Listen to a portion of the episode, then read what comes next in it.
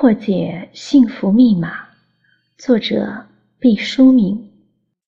享受有节制的快乐，幸福面前不能饮鸩止渴。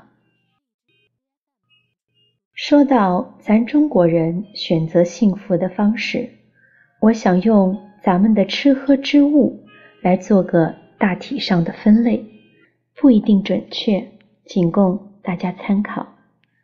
按照我们上面所说，幸福就是意义和快乐的结合。如果我们再具体的把快乐定性为短期的欢愉，把意义定性为长期的有意识的追求，那么中国人对待幸福大体分为以下四种类型。第一种，饮鸩止渴型。这里的鸩。指的是鸩酒，那么什么叫做鸩酒呢？鸩酒就是用鸩的羽毛浸制出来的酒，毒酒来解渴。点出《后汉书》：辟由疗积于父子，止渴于鸩毒，未入肠胃，以绝咽喉，岂可畏哉？这段话的字面意思就是。好比你饥饿的时候，用附子这种有剧毒的药物来填饱肚子；渴的时候喝鸩酒来解渴，结果是附子和鸩毒还没有入到肠胃，在咽喉那里就绝了你的性命。唉，这样的事情怎么能做呢？后来比喻为了解救目前之困境，而不顾将来之祸患。或单看眼前之利益而不顾严重之后果，饿了吃大毒的附子以充饥，渴了以鸩酒来解渴。稍有常识的人都知道，这将引发致命的后果。之所以把这类幸福与鸩酒并列在一起，是因为在高远的意义和片刻的欢愉这架天平上。砝码都集中在了短暂的欢愉。持这种幸福观的人，会为了眼前肉体和感官的快乐而完全罔顾长远的目标。他们是损人不利己的，比如犯法、吃喝嫖赌、腐败、性瘾、网瘾，一切成瘾。在中国。民间文化中飞扬着这种幸福观的散乱灰尘。人生在世，吃喝二字，到了现代又有了有权不用、过期作废的版本。对酒当歌、人生几何也属于这个范畴。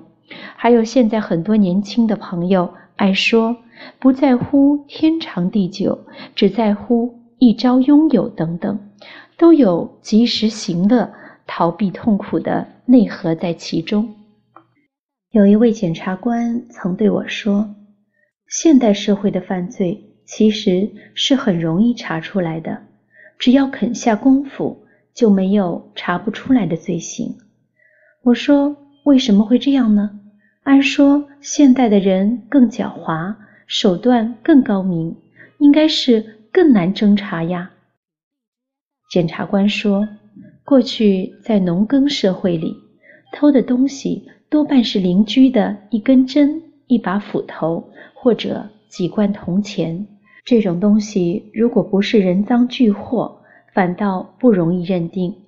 现代社会贪赃枉法的案子，大笔金钱都要走好几道手续，是有迹可查的。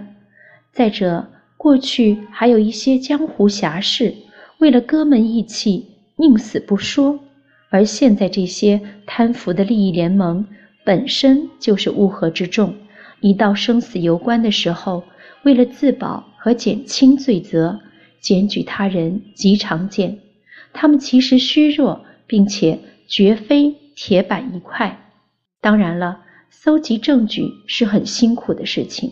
不过，只要下定决心严惩贪官，都是可以查办出来的。看来，生于信息这样发达的现代，大家都需要求真务实，不然就天下大乱。说假作假造假是更不容易的。做坏事的人利令智昏，仗着人多，以为一时查不到自己，这是多么愚蠢的行为啊！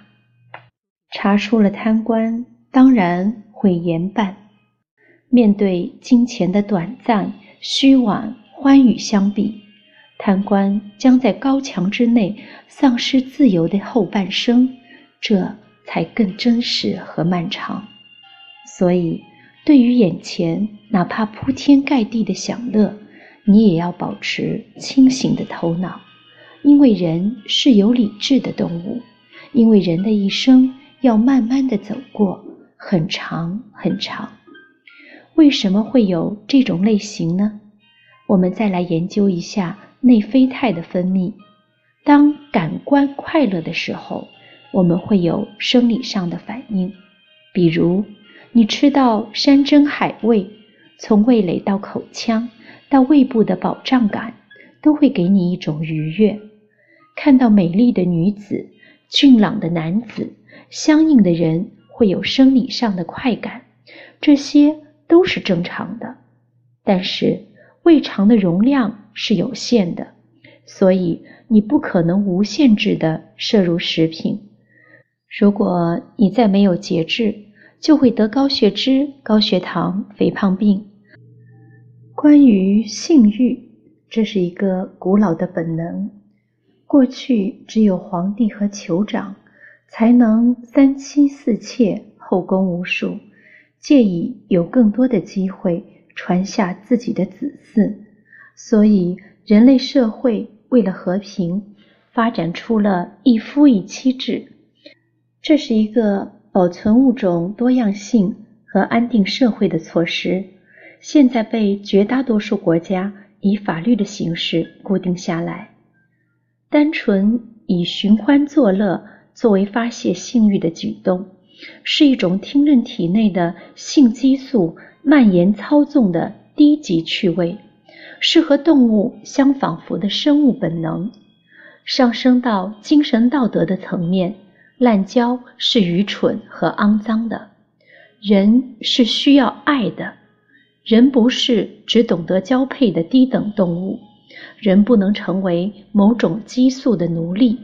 人是有思想和情操的，身体并不愚蠢。性爱可以摧毁压力，缓释紧张，达到数小时之久，可以医治失眠等好处。但是人生不仅仅是数小时，是数小时的几万倍。用性爱来医治失眠会阳痿哦。当你不是为了繁衍后代而贪婪的不断进行性的活动时，性器官很快就会进入到某种病态、陷入麻痹和枯萎的状态，那就是它不惜自损以抗议。如果是女子，恐难逃脱被人抛弃、孑然一身的悲惨境地。虽然你可能会积攒下一点钱财。甚至珠光宝气，不至于穷困潦倒，但在情感的收支簿上，你一定是个输家。你为了眼前的享乐，出卖整个人生，你是你自己的叛徒。